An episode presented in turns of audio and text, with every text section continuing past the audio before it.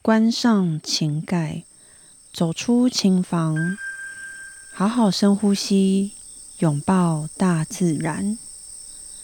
此刻的你，除了练琴以外，最想做的事情是什么呢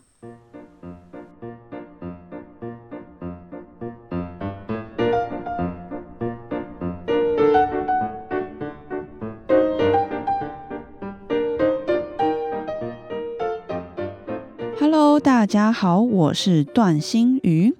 此刻的你最想做什么事情呢？此刻的我很想现在就来执行二一一餐盘饮食法。大家有听过二一一餐盘饮食法吗？就是百分之五十蔬菜，百分之二十五蛋白质，百分之二十五的全谷类。因为啊，最近实在是垃圾食物吃太多了。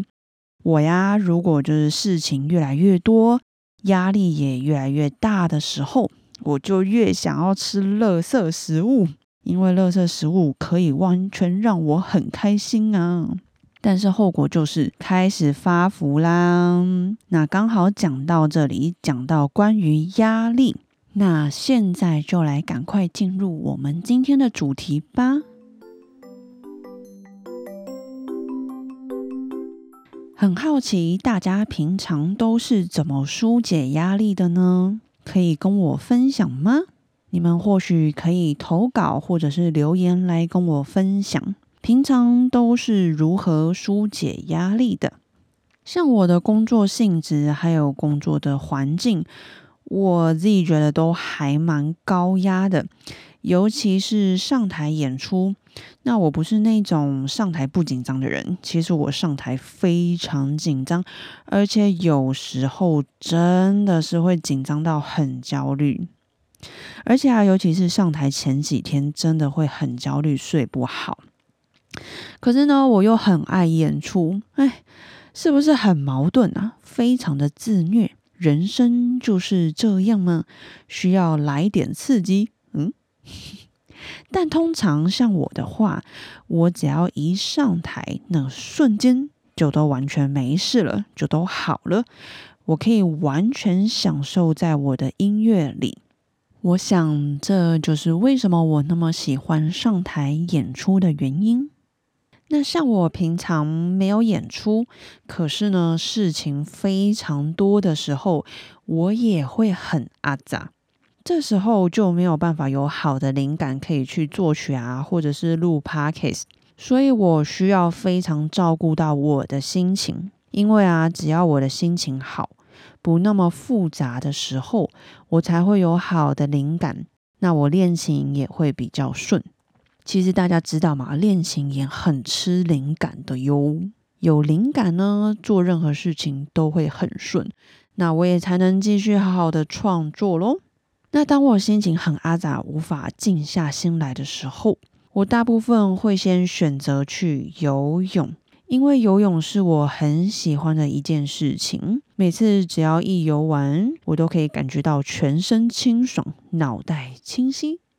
如果时间多一点的话呢，我就会选择去接触大自然，上山下海，就看当下的心情。通常这时候我都会自己选择开车，我蛮喜欢开车的。诶，除了塞车的时候，应该没有人喜欢塞车吧？真的很累耶，因为开车需要非常大量的专注力。那当下可以让我只专心在开车这件事情上，然后听我想听的音乐。我觉得是件非常放松的事情，所以开车出去上山下海，带着可乐，带着家人，完全双赢啊！自己可以放松到，同时也可以让家人还有狗狗们开心。那如果是晚上呢？大家如果是晚上会选择什么样的方式？或者是去哪里来疏解压力呢？像我晚上一般就除了跟朋友聚餐啊，开开心心吃饭，也没有什么活动，而且更没有办法上山下海。虽然我知道晚上夜景真的很美，但我还是比较少晚上去上山了。主要晚上是休息时间，我尽量也不会让自己太亢奋，所以啊，我更不会晚上去游泳，这样真的会睡不着觉。诶，我真的有几次晚上去游泳，完全睡不着。诶，是不是很老人的生活呢？诶，说到老人，大家知道我是个早睡早起的人吗？当然，有时候有聚会的话，也就没有办法早睡了。但大部分时间呢，我都是晚上十点半或者是十一点就睡觉了。早上差不多嗯七点吧，七点七点半起床。我是一个一定要睡满九小时的人。所以晚上就比较不会安排什么活动。诶，我觉得这样讲有点像是音乐上的 diminuendo。大家知道这个是什么吗？就是渐弱。然后早上起来呢，就是 crescendo 渐强。晚上要休息了，就慢慢的渐弱。不可以再次渐强啊，不然会睡不着觉。诶，这个也要讲到音乐，真是的。好的。所以晚上就不会选择什么需要动脑的事情。诶，我之前有分享过，我很喜欢看韩剧，对不对？所以如果晚上在家没事，然后想要放松一下的话，我就会先优先选择来看韩剧。会不会有人到这边觉得啊，好羡慕哦，居然还有时间看韩剧？哎呀，也不是每一天都有这样子的时间啦。也是很长，是直接忙到晚上，然后直接睡觉的，所以我绝对不会说段老师很闲呢。最后啊，想跟大家分享一个我觉得还蛮重要的事情，就是睡眠。以前我也是差不多十二点半一点才睡觉的人，那现在就像我刚刚讲的，我现在差不多十点半十一点睡觉。为什么呢？其实就也没有，我就很听话，我就很乖。听了中医的话，而且大家常常都说，哎，早睡早起有益身体健康。那我就是想说，嗯，好啊，那我就亲自去体验看看喽。为什么大家都这样说呢？而且又说，哎，什么睡眠啊是最好的维他命？中医师说晚上九点就要睡，哎，这个我没有办法，有时候九点根本才刚下课，所以我就调整到十点半睡觉。真心有差，到现在我调整已经有差不多两年了。那大部分我是十点半、十一点睡觉。我一开始调整的时候，我爸妈都会问我说：“哎，你是不是生病啦？呃，怎么那么早睡？嗯嗯，你你哪里不舒服吗？” 因为我都比他们还要早睡。后来他们也习惯，我现在也习惯早睡早起。早睡早起真的是最好的维他命诶。嗯，因为像我以前，只要我一旦压力大，然后事情多的时候，那我那时候我通常都会很容易的感冒生病。现在调整早睡早起，其实我已经有很久很久没有生病、没有感冒喽。赶快来敲三下，扣扣扣。所以早睡早起，心情好，精神也好，反应速度也非常快。这些在我的日常生活可以有很明显、很明显的感受到。那当我有时候事情多，然后要熬夜，可能一两点才睡的时候，我隔天呢就像僵尸一样，嗯。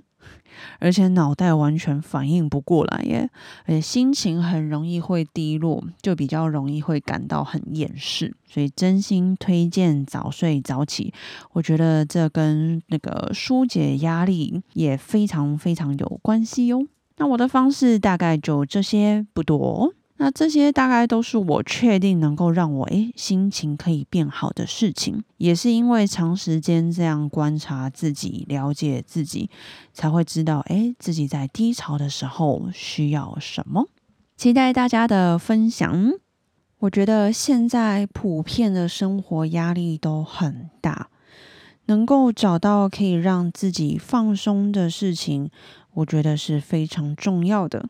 在这边支持大家要适当的休息，好好放松一下，这样才有办法走得更远，更能够完成我们自己想要完成的每一件事情。一起加油吧！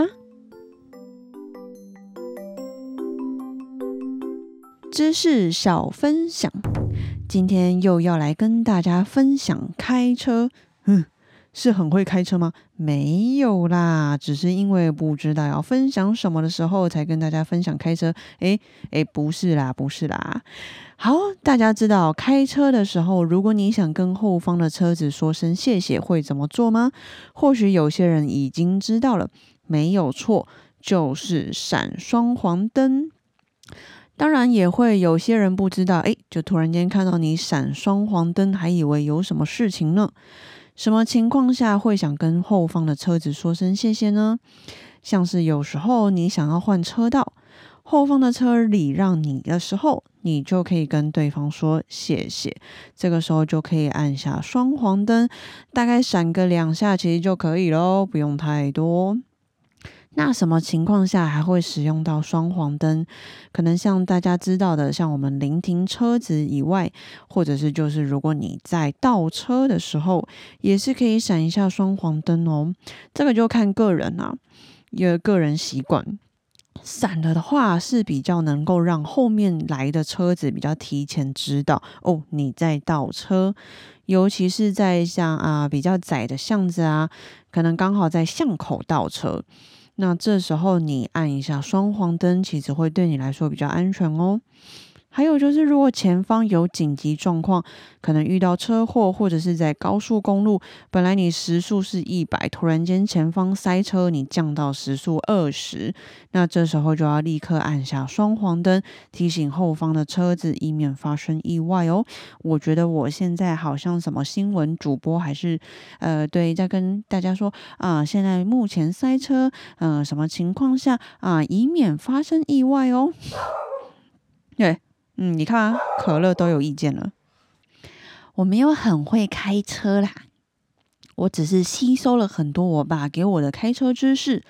那我爸他的确非常会开车。我对会开车的定义呢，是开得很稳，任何路况他都能，就是驾驶都能事先知道，不会有紧急刹车的情况出现，让坐的人呢都可以感觉到很稳。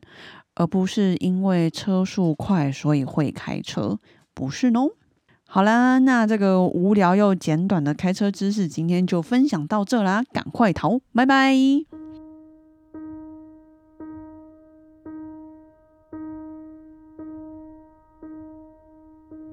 今天的嘉许歌换新的啦，希望这首同样也能带给你们平静的力量。记得睡前好好拥抱自己，嘉许自己。我今天就是只想嘉许自己好棒，没有具体的事件，就是觉得自己非常棒。你也同样会这样嘉许你自己吗？我们下周见哦，晚安。